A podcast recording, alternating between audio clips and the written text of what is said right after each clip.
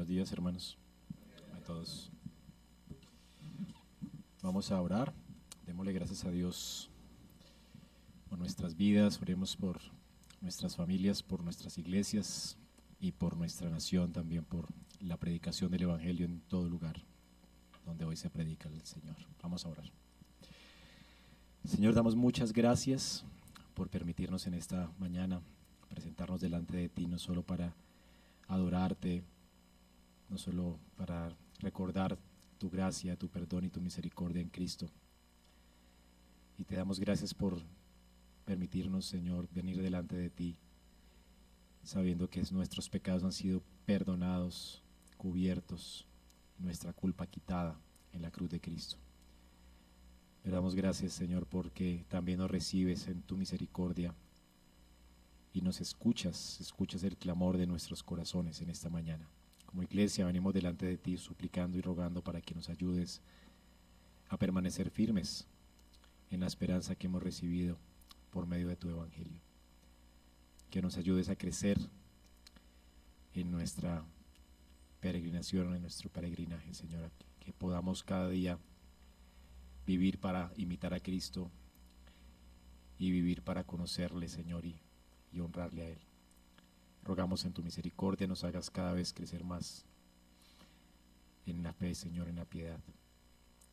Te damos gracias también porque sabemos que tú nos oyes y rogamos para que también permitas que podamos ser sal y luz en medio de las tinieblas, Señor, en la que nos encontramos, en medio de este mundo. Imploramos que no permitas que nuestra luz se apague, ni la escondamos, que podamos seguir proclamando tu evangelio a otros a nuestros vecinos, amigos, y rogamos para que nos ayudes a dar razón de la esperanza que hay en nosotros. Suplicamos también que nos ayudes como iglesia, Señor, a enviar y permitas que de entre nosotros sean llamados, Señor, aquellos que tú has escogido para el ministerio de la palabra, de la predicación. Rogamos por obreros para tu mies. Despierta el corazón al Señor y suplicamos en tu misericordia, provee obreros, porque la mies es mucha, Señor, y son pocos los obreros. Por eso te clamamos, Señor, envía obreros a tu mies. Y ayúdanos como iglesia también a no ser de tropiezo y más bien apoyar a aquellos que has llamado, Señor, y tú llamas al ministerio de la palabra. Señor, suplicamos para que permitas que podamos también ser de bendición a muchos a través de nuestros dones, que esta iglesia pueda crecer juntos, Señor, mediante el ministerio de cada miembro. Rogamos para que nos ayudes a ejercer nuestro ministerio y nuestro llamamiento. Y gracias porque nos estás equipando cada vez que nos congregamos para, para esto, Señor. Permite que esta iglesia pueda crecer como una iglesia de discípulos que hacen discípulos. Y Señor, también te suplicamos por los ancianos que ya hay, los pastores, los diáconos. Suplicamos que les sigas bendiciendo, ayudando, prosperando su alma y también prosperándoles en todas las cosas. Suplicamos que permitas que tu palabra sea predicada fielmente en los púlpitos de nuestras congregaciones, que sostengas y sustentes a nuestros hermanos en todo lugar donde hoy se congregan y permite que tu luz siga brillando y alumbrando el corazón de tu pueblo, Señor. Y también rogamos por los lugares donde la iglesia está y especialmente por nuestro país. Suplicamos que tengas misericordia de Colombia, de nuestros gobernantes y permitas que se vuelvan a ti. Señor, salva nuestro país. Suplicamos en tu gracia, en tu misericordia. Permite que tu evangelio siga avanzando hacia cada rincón de este país, Señor, donde nos has puesto. Y ayúdanos a ser instrumentos tuyos para esto, Señor. Y te damos muchas gracias también porque en todo lugar donde hoy tu nombre es predicado, Señor, tú estás trayendo bendición y vida eterna. Rogamos por los lugares donde no hay congregaciones visibles, donde tu iglesia está escondida, Oramos para que nuestros hermanos no pierdan el ánimo y se aferren con todo su corazón a Cristo y a la esperanza que tenemos en Él. Ayúdale, Señor. Y gracias porque sabemos que tu buena voluntad, tu mano poderosa está en medio de nosotros en esta mañana. Oramos para que tu palabra no regrese vacía y rogamos para que nos ayudes a meditar en ella, que transforme nuestros corazones por medio de ella, Señor, y nos ayudes a no echarla en saco roto, Señor, a no dejarla pasar de largo, sino a interiorizarla en nuestros corazones, de manera que dé fruto en nuestras vidas. Te lo rogamos en Cristo Jesús, Señor nuestro. Y también suplico, ayúdame, Señor. Dame la luz y, Señor, que tu gracia esté también conmigo en esta mañana. Gracias por tu presencia con nosotros. Oramos, Padre, en Cristo Jesús. Amén. Pueden sentarse, hermanos.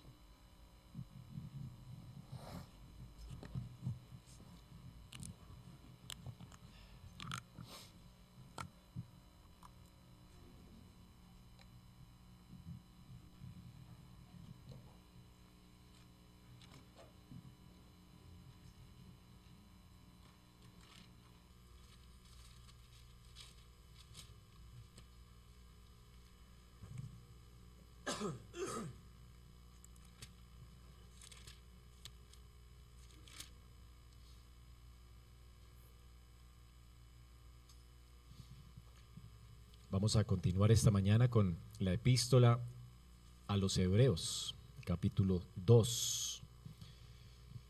En nuestros últimos dos sermones hemos explorado detenidamente el capítulo 1 del libro a los Hebreos y consideramos que el tema central de esta epístola es Cristo, la superioridad de Cristo. Por esa razón hemos titulado el título de nuestra serie expositiva de los Hebreos, Jesús es mejor. El autor de Hebreos se encarga de mostrarnos la superioridad de Cristo, cómo Él es mejor que los ángeles, mejor que los profetas, mejor que los sacerdotes, mejor que los reyes. Él es la última palabra de Dios, la suficiente palabra de Dios. Y con esta teología acerca de Cristo, y de la superioridad de Cristo, el autor realmente quiere animar a una iglesia que recordemos estaba a punto de abandonar la fe, de tirar la toalla, tal vez de seguir el judaísmo a causa de la persecución que estaban viviendo en ese momento. Así que el autor está aquí diciendo que pues no dejen de creer en Cristo, realmente abandonar a Cristo, abandonar la fe es perder todo. Solamente en Cristo hay salvación. Si no atesoramos a Cristo, pues no tendríamos nada y estaríamos bajo el juicio de Dios. Aparte de Cristo, hermanos, ninguna religión sirve. Es en Él que podemos vivir la religión verdadera. Es Él el camino que Dios ha provisto para redimirnos de nuestros pecados. Es en Él en quien encontramos salvación y vida eterna. No hay nada que nos pueda poner bien delante de Dios, solo Cristo. Así que Hebreos es un glorioso sermón que exalta la grandeza de Cristo para estos creyentes hebreos y para nosotros, que muchas veces nos sentimos tentados a desviarnos de la fe. Interesante que las personas a las que se está dirigiendo el autor eran hebreos en su mayoría hebreos que tenían en alta estima la ley, que tenían en alta estima los profetas, por supuesto, que creían en la doctrina de los ángeles que consideramos la última vez, que respetaban profundamente las autoridades angélicas y a los sacerdotes. Y el autor de Hebreos dice que valoren aún más a Jesús, que presten atención a Jesús. Él supera la excelencia de los profetas, de los sacerdotes, de los ángeles. Jesús es mejor. Así que después de haber profundizado en el capítulo 1 acerca de la asombrosa doctrina de la superioridad de Cristo, vamos a abordar en esta mañana la primera de las exhortaciones del autor. Y vamos a exhortar nuestros propios corazones con estas palabras. no descuides una salvación tan grande. Hebreos tiene por lo menos seis exhortaciones y esta es la primera. No descuides una salvación tan grande. Ese es el título de nuestro sermón. Hermanos, la palabra, la teología, nunca llega sola. Siempre llega con, una, con un desafío. Dios no solamente quiere que nosotros aprendamos buena teología, sino que respondamos a ella en arrepentimiento y fe. Y es lo que espera el autor de Hebreos. El autor de Hebreos no se contenta con que la iglesia entienda las glorias de Cristo, de su persona, cómo Él es superior a los profetas, a los reyes, a los sacerdotes, a los ángeles. La pregunta del autor es, ¿qué vas a hacer con la teología? ¿Cómo responderás a Cristo? ¿Le escucharás? ¿Atesorarás a Cristo o descuidarás esta salvación tan grande? Hablando de la salvación, el autor está haciendo referencia a Cristo, a su persona, a lo que Él ha hecho para redimirnos de nuestros pecados, a todo lo que ha dicho anteriormente. ¿Vas a descuidar lo que se te ha dicho? ¿Vas a descuidar esa teología o la vas a atesorar y vas a vivir en consecuencia? ¿Cómo vas a responder a Cristo entonces? Si sabes quién es Él, si sabes su superioridad, si sabes acerca de su grandeza, de su poder, ¿Cómo vas a responder a Cristo? Así que esa es una exhortación. Es un llamado amoroso, es un llamado ferviente para que nos aferremos cada vez más a Cristo por la fe. Si Cristo es lo que es, aférrate a Él, responde a Él, a su llamamiento.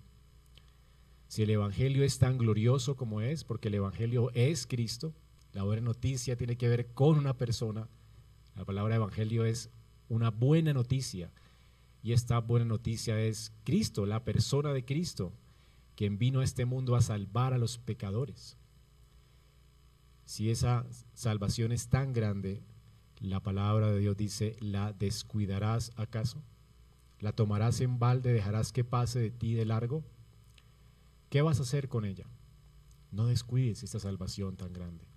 Esa es la exhortación pues que vamos a ver en esta mañana.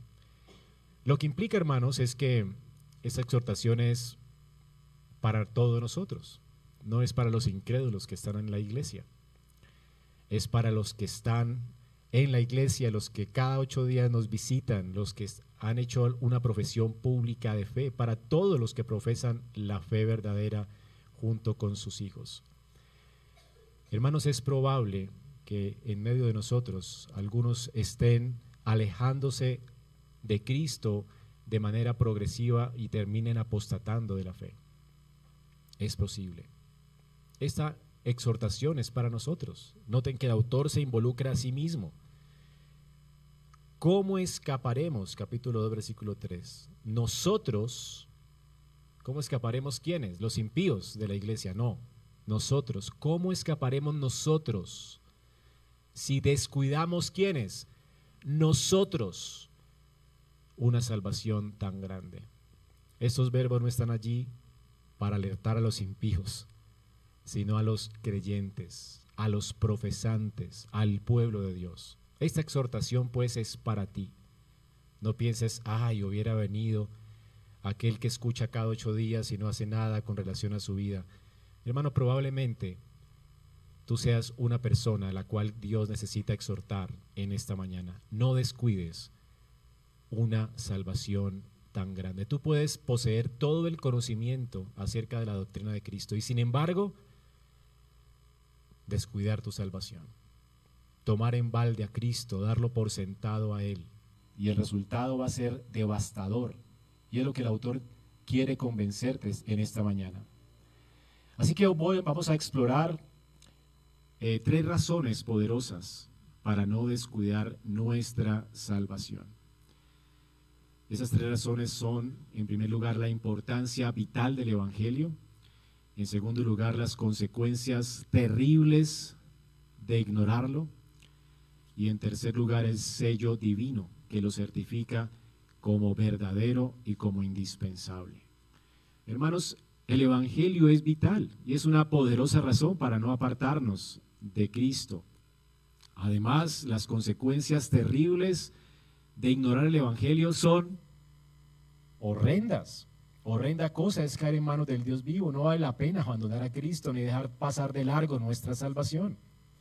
Además, la palabra de Dios es verdad. Dios ha puesto un sello divino que certifica su palabra, de manera que la creamos, la atesoremos y respondamos a ella en fe. Así que son tres poderosas razones que además imponen sobre nuestra vida una, una premiante, más bien una premiante responsabilidad, que es atesorar a Cristo en nuestras vidas. Noten que nuestro texto dice, debemos prestar mucha atención, debemos, hay un deber aquí. Debemos atesorar a Cristo, prestarle mucha atención. Es una responsabilidad, hermanos, en nuestras vidas. Nosotros no solamente dependemos de la gracia de Dios en nuestra santificación, esa es eh, una responsabilidad nuestra, atesorar a Cristo, responder a su palabra en fe, tener una comunión creciente con Él, crecer en nuestra adoración hacia Él y en nuestra devoción, servicio hacia su persona. De manera que hay una responsabilidad apremiante hacia nosotros. Así que este tiempo juntos, hermanos, nos impulse a responder con fe y firmeza a las palabras de nuestro Señor. Vamos a leer juntos Hebreos 2 del 1 al 4.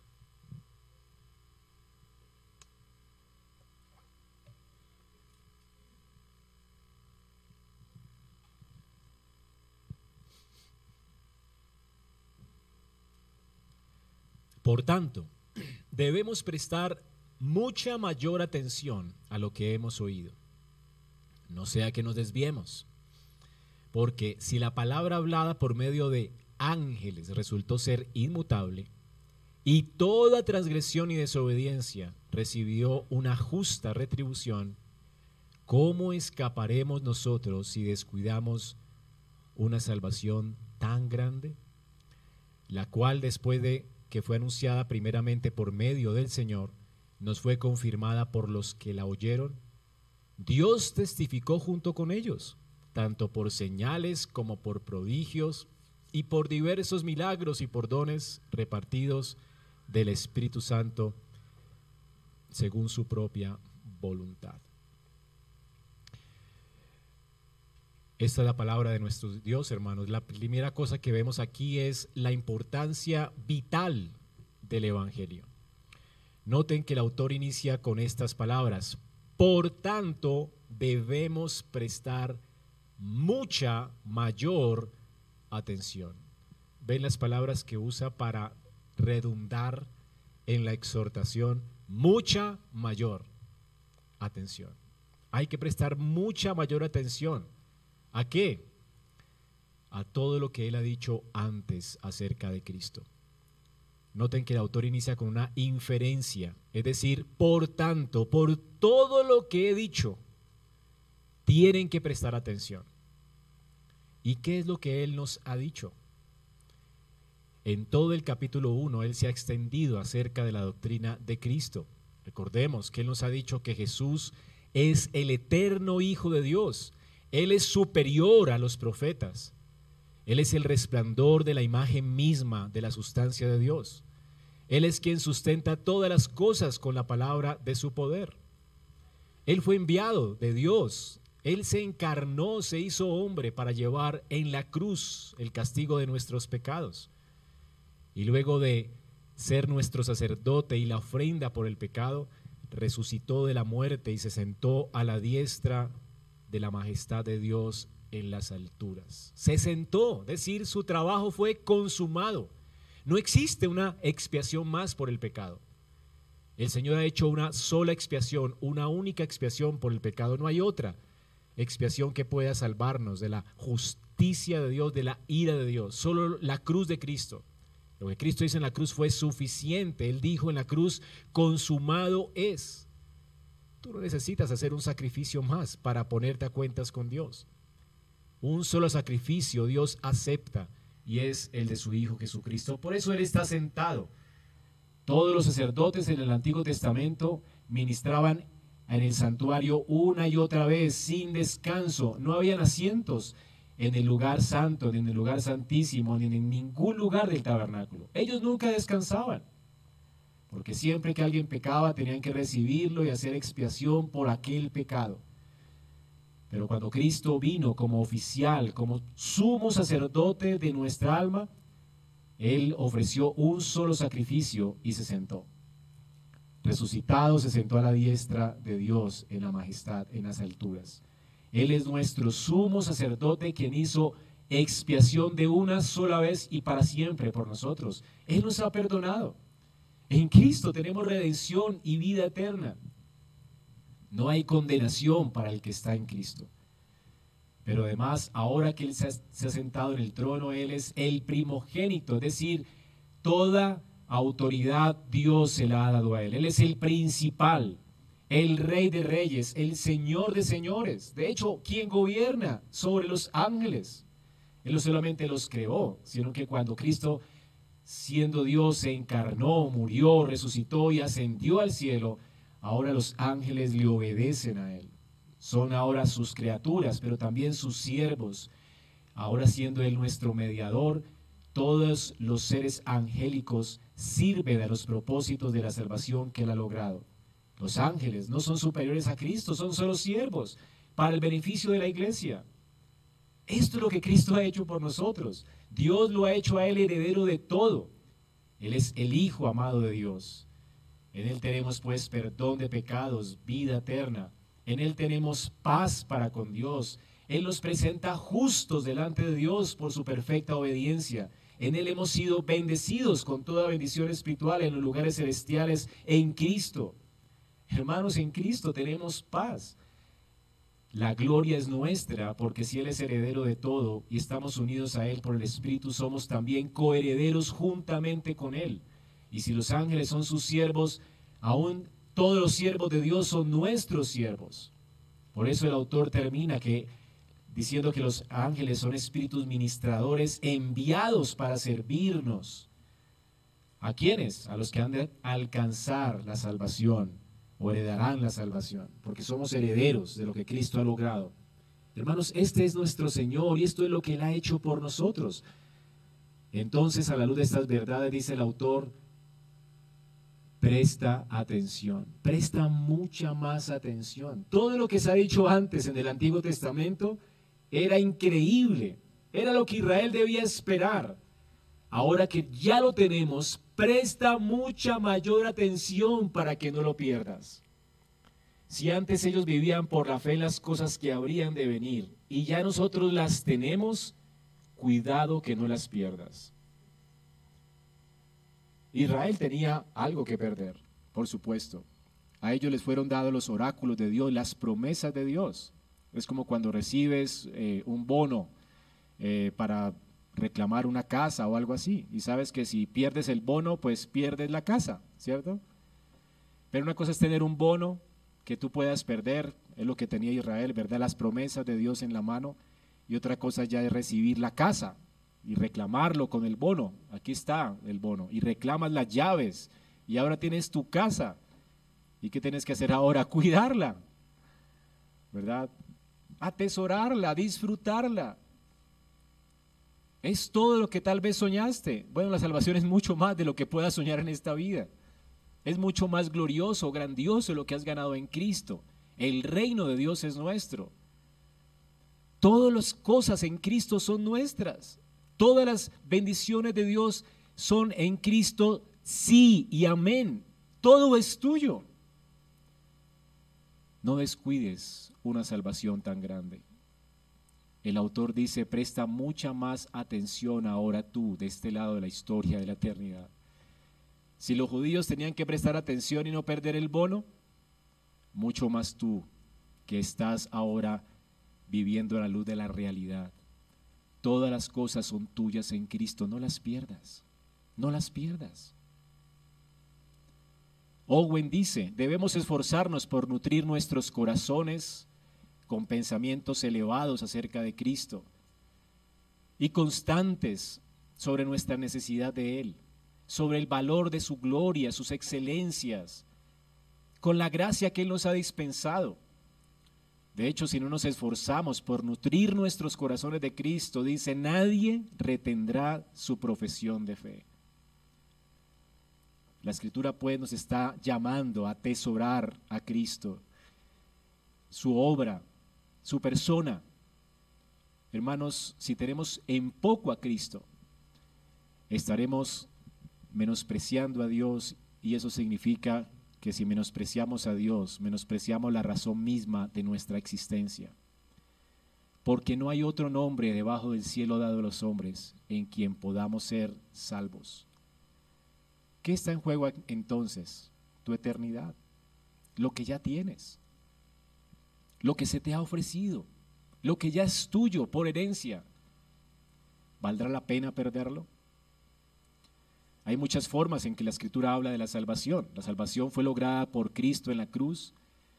La salvación es algo que nosotros debemos perseguir en la vida cristiana con la santificación y la salvación es algo que tendremos cuando estemos con gloria, eh, en gloria con Cristo.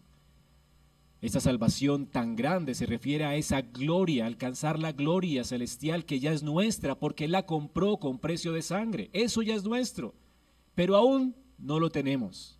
Debemos alcanzarlo y hay que cuidarlo, hay que perseverar en nuestra santificación para alcanzarlo. La escritura dice que el que persevera hasta el fin, ese será salvo. La palabra salvación no tiene que ver con la justificación, sino con la glorificación. Ese es el que alcanzará la gloria, las, las personas que perseveran hasta el fin. Es decir, que viven una vida de constante santificación, que meditan en Cristo, que viven para Él, que le sirven a Él, que no le dan por sentado en sus vidas. Si tu hermano vienes una vez y otra vez a la iglesia y escuchas sobre Jesús y lo que Él ha hecho para salvar pecadores como tú, y sin embargo tú no haces nada al respecto, no tienes a Cristo en alta estima, no tienes comunión con Él, no vives para su gloria, no vives para Él. Y solamente sales de aquí diciendo, qué buen sermón, pastor. Gracias por el sermón. La, pregunta es, ¿atesora realmente a Cristo? Si Él es tan bueno como tú sabes que Él es, ¿le estás buscando? Si Él es tan glorioso como tú sabes que es y has escuchado que es, ¿tienes comunión con Él? ¿Llena Él tu corazón? Puede decir con el salmista, mi alma tiene sed de ti, mi carne te anhela. ¿Anhelas a Cristo? ¿Cuánta sed tienes por Él? ¿O vienes cada ocho días y sales de aquí con más sed del mundo? ¿Con buscar otra diversión más? ¿Otra aventura más? ¿Tu vista está puesta solamente sobre las cosas de este mundo? ¿No dice la escritura que busquemos las cosas de arriba donde está Cristo sentado a la diestra de Dios, que las anhelemos? ¿Estás cultivando qué tipo de apetito? ¿Apetito por las cosas de este mundo o apetito por las cosas eternas? ¿Cuál es el hambre que tú tienes? ¿Sed de qué tienes tú? Hermanos, el autor nos llama a prestar mucha más atención, a cultivar una sed por el Señor. No sea que, dice, nos desviemos. Escuchen con mucha atención lo que han oído, no sea que nos desviemos. Existe la posibilidad de desviarnos. Estas palabras, desviarse, fueron usadas en ese tiempo, son usadas también aquí por el autor en el contexto de los marineros. Así son entendidas en esta carta. Habla de la fe como un ancla. Él está usando términos que en ese tiempo se podían entender. Recuerden que las cartas que se escribían en ese tiempo, casi todos los lugares donde recibían las cartas apostólicas estaban alrededor del mar. Así que ellos estaban acostumbrados a escuchar este lenguaje marino. Este desviarse es naufragar, se podría entender entonces como que tú necesitas usar el ancla, las amarras del barco. Si no usas un ancla y unas amarras para que no te separes del puerto al cual ya has llegado, tú vas a terminar en la deriva. Va a venir la marea y chocarás contra las peñas y vendrá destrucción repentina sobre ti. Noten que aquí el texto no está hablando de un marinero que no entiende de anclas, que no sabe de amarras. Está hablando de marineros que saben de esto, que entienden que si no colocan un ancla, pronto el barco se va a ir al alta mar y se va a perder, va a perder el rumbo y la dirección, no va a saber dónde está. Está hablando de marineros descuidados. Está hablando de cuidar la salvación con temor y temblor. De cuidar lo que ya tenemos en Cristo, de no separarnos del puerto. Hermanos, en Cristo Dios nos ha llevado a un puerto seguro. Nuestra salvación es segura. ¿Por qué descuidarla? Está hablando entonces de descuidar la salvación, de alejarse, de naufragar en nuestra alma. Por implicación, hermanos, debo decir que ninguno de los que estamos aquí, que escucha constantemente el Evangelio, ninguno estará empeñado en negar a Cristo. Decir, no, es que amanezcamos un día, voy a negar a Cristo, yo no quiero nada con la iglesia, no quiero, nunca pasa así. La apostasía nunca sucede de un momento a otro. El autor nos está diciendo aquí que de, repente tú a ti se te dará por negar la fe o que no has entendido nada, ¿no? Tal vez entiendas todo, eres un buen reformado, has crecido, tomas nota, pero de repente tu barco está en alta mar. Esto es algo gradual. Desviarse no sucede de un momento a otro. Desviarse sucede gradualmente. Decir, menosprecias la gracia que estás en Cristo, no de un momento a otro, sino gradualmente, lentamente, imperceptiblemente. El autor está hablando entonces de marineros descuidados, descuidados, que no echaron el ancla, no echaron sus amarras, no pusieron atención. Es decir, la ilustración tiene que ver con no aferrarse a Cristo, no meditar en las cosas que escuchamos cada domingo. Es salir de aquí sin echar un ancla, sin echar amarras, dejar que pase de largo un sermón más, sin meditar en él, sin hacer algo acerca de él. Recibes una exhortación y sigues viviendo tu vida a tu manera. Te dicen que busques las cosas de arriba y sigues viviendo tu vida de manera horizontal. Ni siquiera meditas qué ajustes tienes que hacer en tu vida para alimentar el apetito por Cristo. No haces ninguna resolución, no haces nada. El marinero descuidado es el que no hace nada. Perder la salvación es fácil. No hagas nada respecto a lo que escuchas hoy y te perderás. Serás estrellado contra las peñas.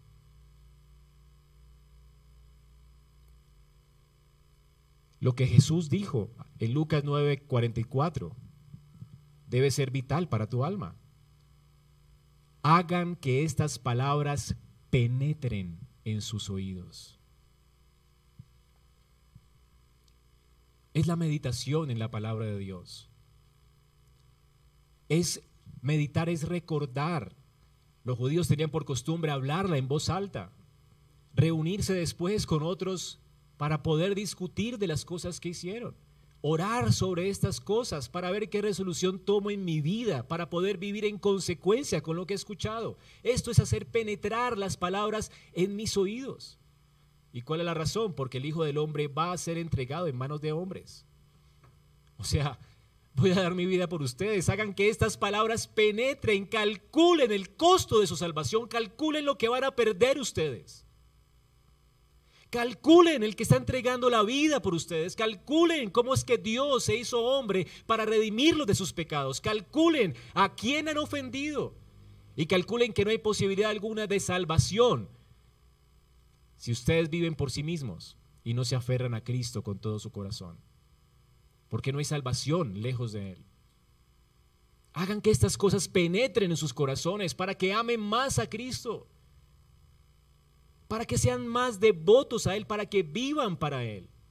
Es lo que dice Proverbios 4:20, Hijo mío, presta atención a mis palabras, inclina tu oído a mis razones, no sea que se aparten tus ojos, guárdalas en medio de tu corazón clávalas allí. ¿Por qué? ¿Por qué razón? Porque son vida para los que la hallan y salud para todo tu cuerpo. Cuando escuches a Cristo, tú debes apropiarte de sus palabras. Debes meditar en ellas. De manera que en tu mente Cristo sea más glorioso.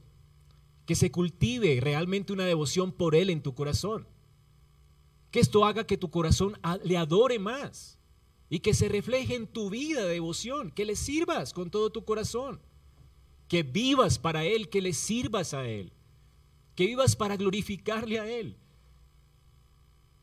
Tomar en balde las palabras de Cristo te dejará a la deriva y será catastrófico para tu alma, porque no hay más salvación aparte de Él.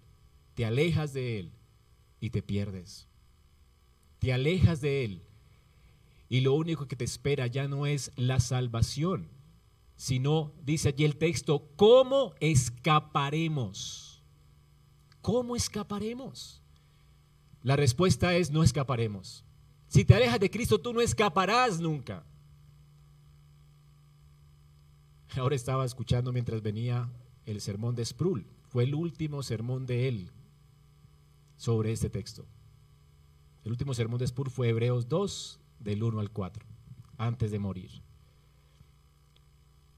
Y realmente me quebrantó el corazón escuchar a un hombre tan fiel predicando la palabra de Dios, hablando acerca de esta salvación tan grande.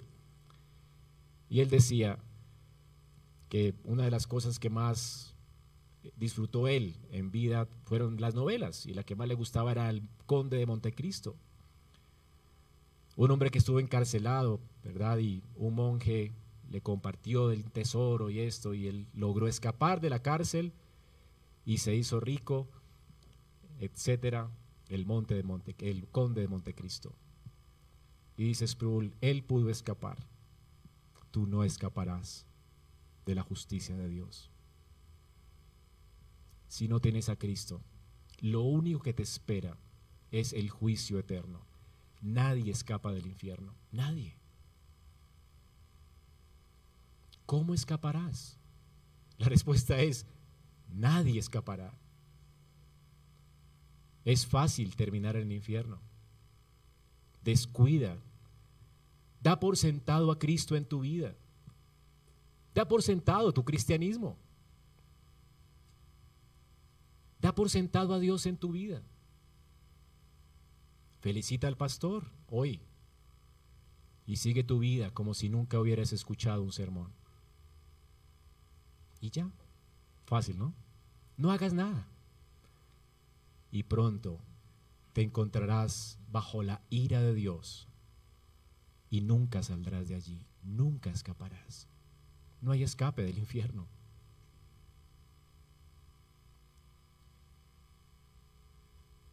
Quiera el Señor que ninguno de nosotros deje de atender a lo que hemos oído.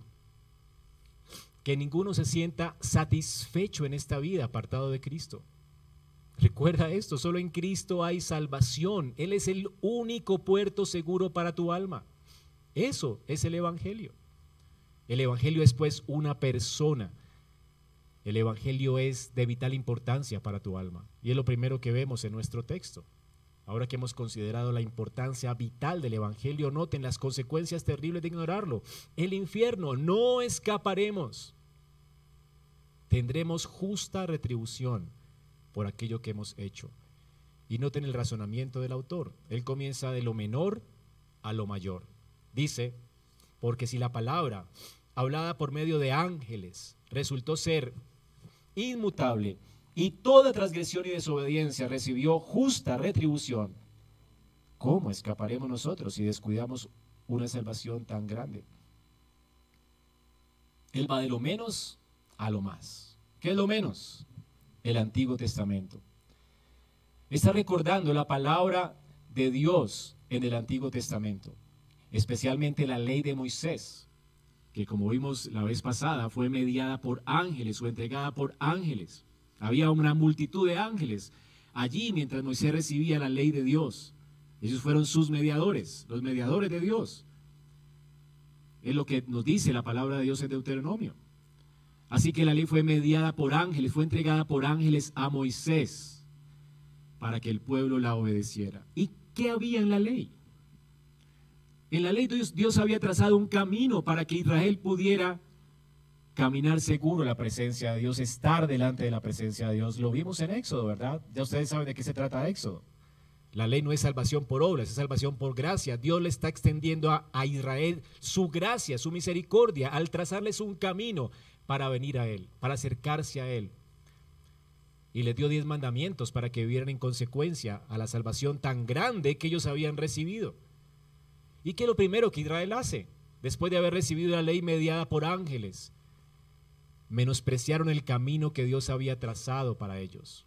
No quisieron adorar a la manera de Dios no quisieron adorar a Dios como Dios había establecido. Es decir, menospreciaron la palabra de Dios, menospreciaron el camino que Dios trazó. Jesús dijo, yo soy el camino, la verdad y la vida. Nadie viene al Padre sino por mí. Tú no puedes inventar una adoración para adorar a Dios. A Dios se le adora o nos acercamos a Dios a su manera. Y Dios ha establecido solamente un camino desde el antiguo pacto y es un camino que nos lleva a Cristo. Para los judíos ese camino, esa forma de adoración, ese servicio de adoración les guiaba a Cristo. Era un ayo que les guiaba a Cristo. Era el único camino. Sin embargo, ellos decidieron hacer otro, inventarse una religión. Y claro, le llamaron al becerro también Jehová. Este es Jehová, el que nos rescató de Egipto. No importa cómo le pongas a tu religión. Si le pones el pescadito a tu religión, si le pones eh, cristiano a tu religión, lo que sea. No importa el título de tu religión, si tú adoras a Dios a una, una manera creativa, vienes a Dios a tu manera, con tu religión, tú te perderás. Dios ha establecido solamente un camino para acercarnos a Él. ¿Y qué sucedió con estos que adoraron el becerro de oro y se apartaron del camino de Dios? Ellos menospreciaron la palabra mediada por ángeles y fueron destruidos. ¿Recuerdan? Murieron varios en ese momento. Esas personas culpables perecieron. ¿Y cuántos en Israel perecieron? Lo leímos esta mañana, ¿verdad? Eso se escribió para nosotros, para que nos sirva de ejemplo. No se puede escapar del juicio de Dios cuando menosprecias a Cristo. Ellos menospreciaron las promesas del Evangelio. Y Dios vino en juicio y no hubo escapatoria para ellos. Israel no alcanzó la tierra de la promesa. Ellos no entraron al reposo de Dios. Habían sido liberados. Tenían una salvación grande. Dios les liberó de un gran enemigo, de Egipto, de la esclavitud. Estaban peregrinando hacia la tierra de Dios, hacia la tierra prometida, hacia el descanso, al lugar del reposo. Ese lugar del reposo era un lugar que era como una sombra de las cosas celestiales que nos esperan a nosotros. Y el autor de Hebreos nos va a decir después que, nosotros deberíamos procurar entrar en ese reposo, porque si ellos no lo alcanzaron por causa de su incredulidad, nosotros tampoco lo alcanzaremos si nos alejamos de Cristo. De eso se trata esta exhortación. Si ellos no escaparon de lo menor a lo mayor, ¿cómo escaparemos nosotros? O que mientras más grande el don, mayor la responsabilidad. Si menosprecias a Cristo, a lo que anticipaba la ley, ya no te queda nada a ti. Eso es, lo que dice el autor de Hebreos. ¿Cómo escaparemos del juicio de Dios? Nadie. Calvino dice, cuanto más precioso el don de Dios, más vil es nuestra ingratitud si no le damos el valor que le corresponde. De acuerdo con la grandeza de Cristo, así también será la severidad de la venganza de Dios sobre todos los que desprecian el Evangelio. Es decir, que el autor de Hebreo dice, si estas personas recibieron su retribución por despreciar la palabra de los ángeles, ¿tú piensas que escaparás y no habrá mayor condenación para ti si menosprecias las palabras del Hijo? Dios ya habló de una vez y por todas en Cristo. ¿Le menospreciarás? No escaparemos si descuidamos aquellas cosas que hemos oído sobre el Hijo y sus implicaciones para nuestra vida. Hermanos, si Cristo nos salvó, Él no merece nuestro amor y gratitud. Y si no le das tu amor y gratitud, ¿qué dice una de las bendiciones de Pablo? El que no ame al Señor, que sea maldito. No habrá escapatoria para Él. Si Él nos redimió con su sangre para Él, ¿no deberíamos hacerle nuestro Señor y vivir para Él el resto de nuestra vida para servirlo? Si Él nos perdonó por su gracia, ¿no deberíamos sentirnos deudores para con el prójimo? ¿Cómo estás viviendo tu vida? ¿Estás viviendo para Cristo? ¿Amas a tu prójimo? ¿Perdonas como has sido perdonado? ¿Vives para la gloria de Dios? ¿Le estás dando a Dios tu fidelidad, amor y gratitud por lo que Él ha hecho en la cruz del Calvario? Esto es vivir en consecuencia con lo que hemos recibido. Así que hermanos, no deberíamos tratar el Evangelio con ligereza. Debemos atesorarlo, retenerlo, hacer que se clave en nuestro corazón, de manera que podamos apreciar cada vez más la gloria de Cristo, su obra por nosotros, y podamos vivir en consecuencia. Que Dios nos ayude a atesorar estas palabras. Dice, horrenda cosa es caer en manos del Dios vivo. Es horrendo caer en manos del Dios vivo. Dios usa estas sentencias. Dios usa estas advertencias para que aquellos que Él ha salvado despierten de su letargo y se entreguen a Él. Porque de hecho los que se desvían nunca fueron de Él. Nunca fueron de nosotros. Salieron de nosotros, pero nunca fueron de nosotros. Es mi esperanza que tú seas de Cristo y que sientas terror a esta advertencia y te apartes de vivir una vida horizontal para que pongas tus ojos en las cosas eternas y ancles tu alma allí y no te apartes. Horrenda cosa es caer en manos del Dios vivo. Hermanos, el Evangelio es fundamental para nuestra alma. Y el Evangelio tiene advertencias y bendiciones, como nos decía el hermano ahora mientras oraba. Hay consecuencias devastadoras para nuestra vida si ignoramos el Evangelio. El Evangelio es vital para nuestra alma. Y ahora veamos la última razón, para no descuidar una salvación tan grande, el sello divino que certifica el Evangelio como verdadero e indispensable.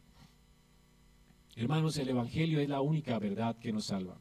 Es la única verdad, no existe otra. ¿Y cómo sabemos que es verdad? Sabemos que es verdad porque ha sido confirmada, certificada por Dios mismo como su palabra.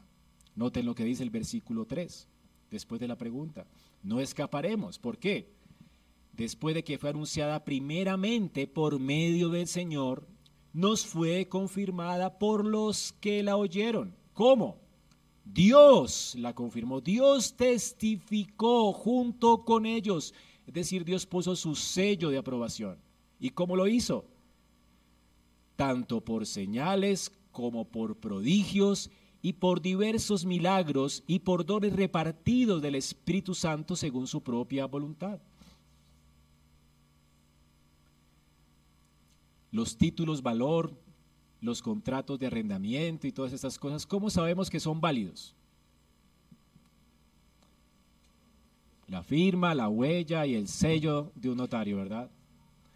Es decir, un notario testifica junto con los que hacen un acuerdo. para que sepan todos que ese acuerdo que se hizo es legal y verdadero. Hay un certificado, un sello allí, ¿verdad? De un notario. Y así sabemos que eso es legal. ¿Quién testificó junto con los apóstoles, junto con Cristo? Dios. ¿Cuál fue su sello? Los prodigios, los milagros, las señales, los dones del Espíritu que fueron repartidos según su voluntad a estas personas que hablaron, aquello que escucharon de parte de Cristo. Hermanos, la palabra de Dios es verdad porque Dios la certificó con estas cosas. Y eso es increíble. No tienes un libro como estos en este mundo. La Biblia es extraordinaria. Está en tus manos para tu beneficio, para tu salvación. Y es verdad, es la única verdad. No existe otro libro como la escritura. ¿Cuánto estás meditando en ella? Hay un par de libros sagrados en, el mundo, se llaman el Corán y el libro del Mormón. Ambos libros vienen de la pluma de un par de hombres. Estos hombres dicen haber tenido una revelación personal delante de Dios. Uno dice haber visto un ángel, el otro también, y escriben todo lo que Dios les dijo que, que tenían que decirle a, las a los fieles de esas dos sectas. Entonces tenemos dos libros de dos hombres que dicen haber escuchado a Dios. Nadie vio cuando escucharon a Dios. Nadie puede dar testimonio, nadie puede dar fe de que efectivamente el tipo vio un ángel. Nadie. Y sin embargo todos los que les siguen dan un paso, un salto de fe ciega a la palabra de estos hombres. Tú menosprecias el Corán y menosprecias esto y menosprecias la palabra de un hombre que nadie puede certificar. Él dice que vio, pero ¿y quién sabe que es verdad? ¿Cómo sabes que la palabra de Dios es verdad? ¿Cómo sabes que lo que tienes en tu mano no tiene error, que es inspirado por Dios? Que de hecho ha sido preservado por Dios y que no tiene errores. ¿Cómo sabes que la palabra de Dios es pura, que convierte el alma, que hace sabio el sencillo, que es el único camino de la salvación? hay testigos que certificaron estas cosas. Bueno, para tu descanso, ¿sabías que un judío no se levantaba simplemente un día y decía, wow, un milagro, hay otro milagro? Nunca había milagros en el Antiguo Testamento, no hubieron milagros, solamente en tres eventos de la historia durante, ¿cuántos años? 1500 años tal vez pasaron en, los que la escritura fue dada, dada mediante hombres hombres inspirados por Dios. ¿Y cómo sé que esos hombres fueron inspirados por Dios? ¿Cómo sé que lo que escribieron ellos es palabra de Dios? Testigos, testigos. ¿Que vieron qué cosas? Señales, prodigios y milagros que nunca se veían en la vida normal y ordinaria. Yo nunca he visto un milagro, la verdad. No sé, tal vez el 90% de los que estamos aquí nunca ha visto un milagro. Yo nunca lo he visto. He visto milagros, es decir, pues sí, el milagro de la vida, nació mi hija. Bueno, esos no son milagros, son cosas normalmente que pasan, ¿verdad? Es un milagro la vida de cada uno de nosotros, es un milagro la salvación, pero un milagro que realmente veamos que el agua, que normalmente milagros es que algo irrumpe en el uso ordinario de las cosas, o sea, que tiras un hacha y el hacha flota. Eso es un milagro. O sea, que ves y flota. No es una ilusión óptica como la que hacen Houdini y estos. No, es un milagro. Que una hacha flote es un milagro, no. Porque está desafiando la ley de la gravedad. Eso es un milagro. yo no puedo creerlo. O sea, si lo viera, definitivamente la gente del Antiguo Testamento era, era muy incrédula. Y para saber que algo venía de parte de Dios tenían que ver algo extraordinario. Ahora, ¿qué vio Israel para saber que el Pentateuco, los cinco primeros libros de Moisés, son verdad? Hermanos, ese monte donde Israel estaba acampando temblaba. La gente estaba aterrorizada escuchando la voz de Dios, del que hablaba con Moisés cara a cara. Y luego cuando Moisés vino a darles la ley, su rostro brillaba como el sol, tenía que tapárselo. Y la gente tenía temor de acercarse a Moisés. Vieron a Moisés cómo oraba a Dios y con su vara simplemente tocaba el agua y el mar se abrió.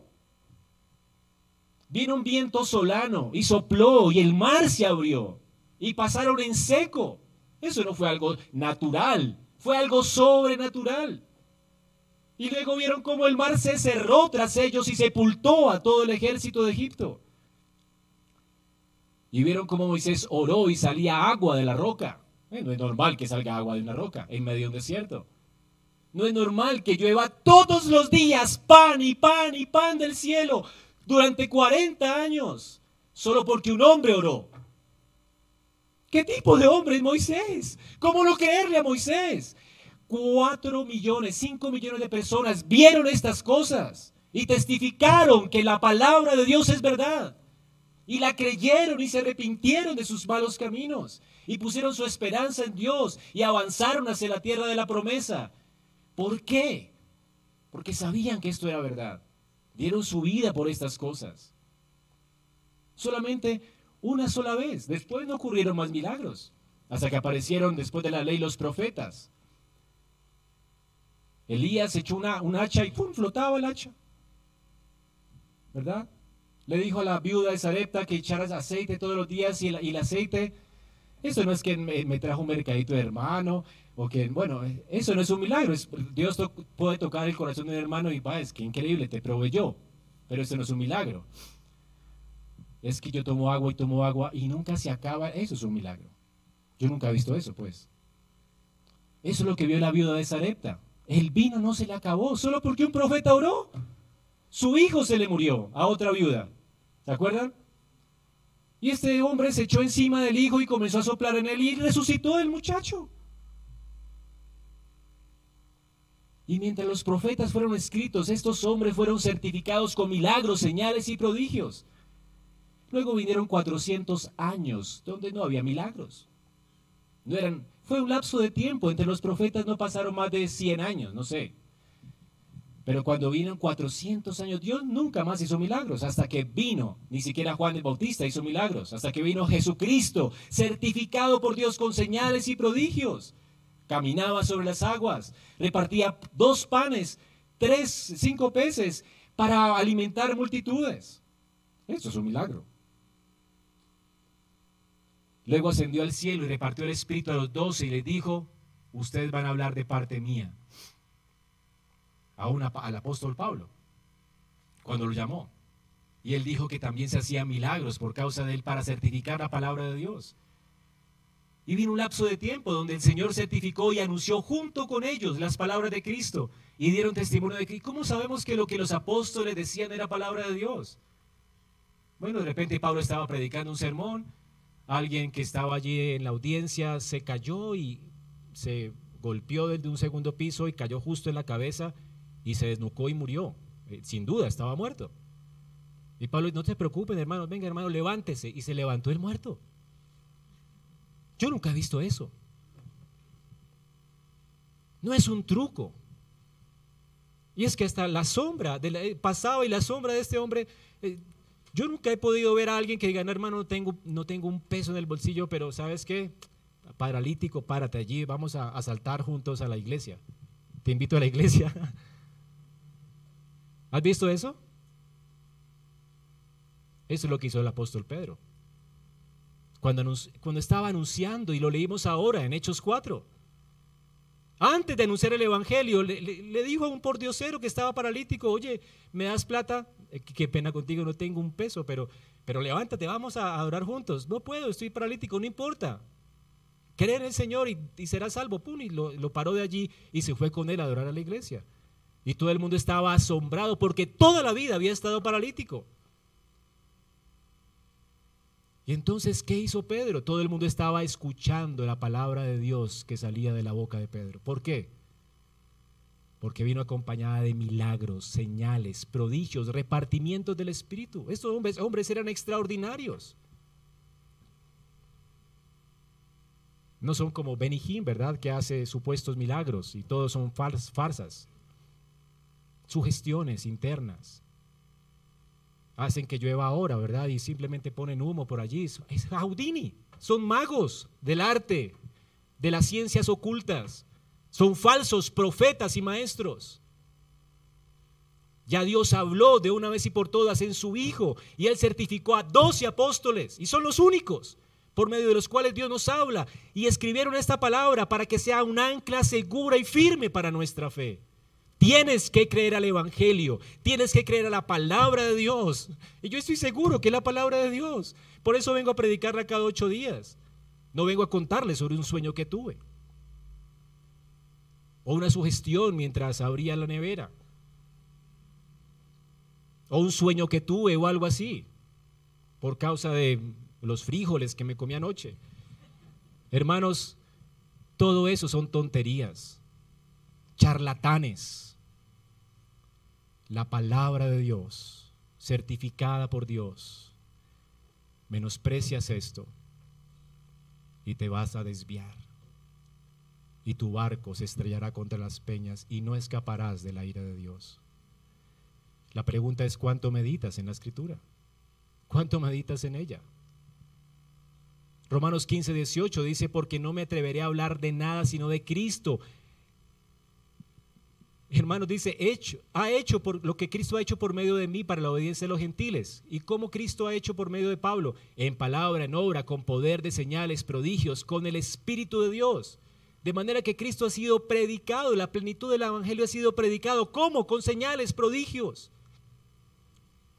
Ese es el certificado de Dios, la nota donde Dios dice, esta palabra es mía. Hasta el apóstol Pablo habló de parte de Dios, fue el último de los apóstoles. ¿Qué harás con la palabra de Dios? ¿Qué harás con la palabra de Cristo? ¿Qué harás con el Evangelio? Piensa en estas tres razones para no pasar por alto esa salvación tan grande. Recuerda la vital importancia del Evangelio, las consecuencias graves de menospreciarlo y el sello divino que lo garantiza. Dios ha puesto su sello en la palabra del Evangelio. Presta mucha atención. ¿Y cómo prestar mucha atención, pastor? John Owen ofrece para terminar unas seis razones para hacerlo. Tú tienes que mantener constantemente tu mente en la palabra de Dios meditarla, no solamente leerla, sino masticarla, meditarla, de tal manera que cultives pensamientos elevados sobre Cristo y sobre el Evangelio. En segundo lugar, debes estudiar con diligencia tu palabra, todos los días, escudriñándola en tu mente para que seas sabio para la salvación que es en Cristo. Tú tienes que estudiar la palabra con seriedad, escucharla, meditarla, memorizarla de no hacerlo, de no anclar tu corazón a ella, tú terminarás apartado y terminarás apostatando. Recuerda, esto es gradual, no te darás cuenta. Comienza mañana sin hacer nada, no hagas nada en toda la semana, nunca busques a Dios en la semana, no leas tu Biblia. Y poco a, a poco te vas enfriando. Comenzarás a menospreciar la iglesia, comenzarás a faltar a los servicios dominicales por ir a la ciclovía o irte de paseo Comenzarás a hablar mal de tus hermanos, a sentirte incómodo por las cosas que haces. Comenzarás a ser muy prejuicioso y juzgón. Y muy pronto tu vida de impiedad se hará evidente en la forma en que tratas a tu prójimo. Y allí estás, rumbo a la apostasía. Tú tienes que meditar en Cristo. Tú necesitas desesperadamente conformar tu corazón a Él. Necesitas meditar en la escritura y meditar también en las formas en que vas a responder a ellas, dice Owen. Debemos conformar nuestro corazón y nuestra vida al Evangelio, en cuarto lugar. En quinto lugar, debemos estar alerta contra todo lo que se opone a la veracidad del Evangelio. Es decir, mis pensamientos, mis actitudes, mis falsas creencias. Todo eso tengo que despojarme de eso. ¿Sabías que el corazón tuyo es una gran amenaza para tu fe? Tú necesitas detectar las mentiras de tu propio corazón y desecharlas de tu vida. Tú necesitas derribar todo argumento que se levanta en contra de Cristo, aún de tu propio corazón. Y en sexto lugar, debes tener cuidado de todo aquello que te distraiga del Evangelio. ¿Y qué puede distraernos del Evangelio? La prosperidad económica, Dice Owen que el calor de la prosperidad engendra enjambres de apóstatas, como el calor del sol genera insectos en la primavera. La prosperidad. Cuida de, de ella. Mientras más Dios te prospere, más tienes que poner tu mirada en las cosas de arriba. Y eso te hará más generoso. los tiempos de escasez, los tiempos de aflicción, que te enfocan en ti mismo y te hacen pensar de ti con conmiseración. Mira a Cristo, mira a Cristo, busca en el consuelo. No te apartes de Cristo por la escasez o por la aflicción. Todos podemos ser tratados de esa forma en nuestra fe. Recuerden lo fácil que es desviarse y perder el rumbo. Presten pues atención. Recuerden esto, ¿cómo escaparemos si descuidamos una salvación tan grande? Así que hermanos, sal de este lugar decidido a responder a las palabras de Cristo y anclate a ellas. Oye, oye atentamente al Señor, de manera que puedas tener una mejor y más creciente comunión con Él, que aprendas cada día a considerar su gloria alabarlo por lo que Él es y por lo que Él ha hecho por ti y a servirlo por cuanto Él es el Señor de nuestras vidas. Vamos a orar.